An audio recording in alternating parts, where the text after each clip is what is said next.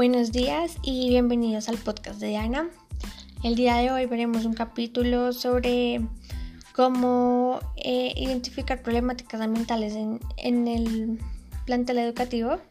y posibles soluciones para generar un cambio. Entonces, eh, una de las problemáticas ambientales que identifiqué es el uso de energías eléctricas ya que estas energías se conocen pues, por, ser, por ser unas de las que más contaminan el planeta, ya que requieren eh, de fuentes como lo son el carbón, el gas, el petróleo y la energía nuclear. Estos son unos de los eh, componentes que más emiten a la atmósfera mm, gases de efecto invernadero, los cuales ayudan a que el cambio climático aumente. Eh, por otro lado, pues como se sabe, esta energía no es ilimitada, ya que depende de fuentes con recursos no renovables y que se pueden agotar, como por ejemplo el agua. Y también uno de los puntos fundamentales es evitar y prevenir ese consumo de agua excesivo, ya que como lo vemos es una fuente que se agota poco a poco. Em, identificamos esta problemática en el colegio, ya que como es un plantel educativo es obvio que el uso de energía es bastante, ya que pues las actividades que se llevan aquí diariamente lo requieren. Entonces, como podemos ver, el colegio cuenta con una estructura grande y amplia para poder iniciar poco a poco em,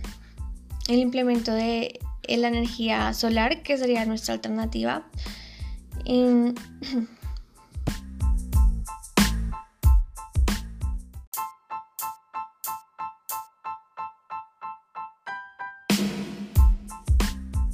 decidí escoger esta alternativa, eh, la de los paneles solares, ya que hoy en día es una de las que más está dando fruto en el ámbito de que el impacto que, que genera no es tan fuerte. Eh, algunos estudios han demostrado pues que sí es una energía totalmente renovable, ya que primero que todo pues depende de un recurso que es eh, ilimitado y el cual es el sol y el sol pues es una, un recurso pues que se renueva y nunca se va a agotar. Y además este no produce emisiones que sean y que vayan en contra em, del cuidado del planeta ni afecta el ecosistema o la vida de las especies que estén cerca. Em, me parece también que implementarlo desde el colegio es una práctica que va a ser excelente, ya que los niños pequeños en especial van a crecer con un fundamento que es el cuidado y van a crecer con esa habilidad de aprender a reconocer cuando algo está mal y saber identificar qué solución se les puede dar a las cosas, ya que no podemos vivir en un mundo donde estaremos conformes por siempre con lo que tenemos, sino que estamos en un mundo en el que las cosas van cambiando y por ende nosotros también tenemos que ir cambiando, pero tenemos que ir cambiando eh, teniendo en cuenta que no somos los únicos que vivimos aquí, sino que somos bastantes los que vivimos y el crecimiento de uno pues depende de todos. Entonces es bueno ir incentivando el cuidado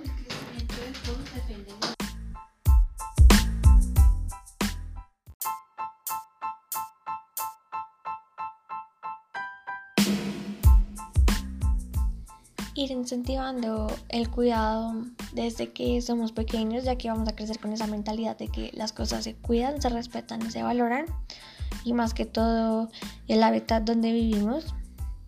ya que es nuestro hogar y por ende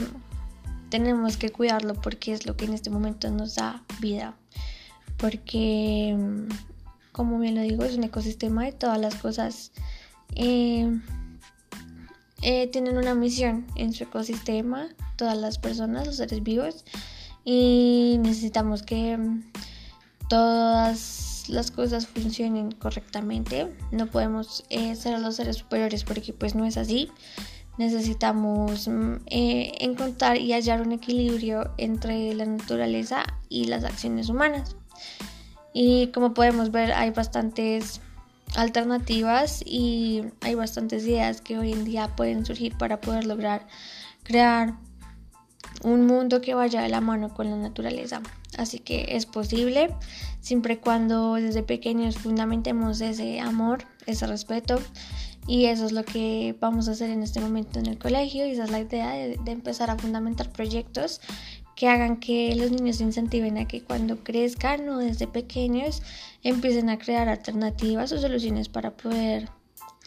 crear un impacto y poder eh, crear un vínculo entre humano y naturaleza y ambiente.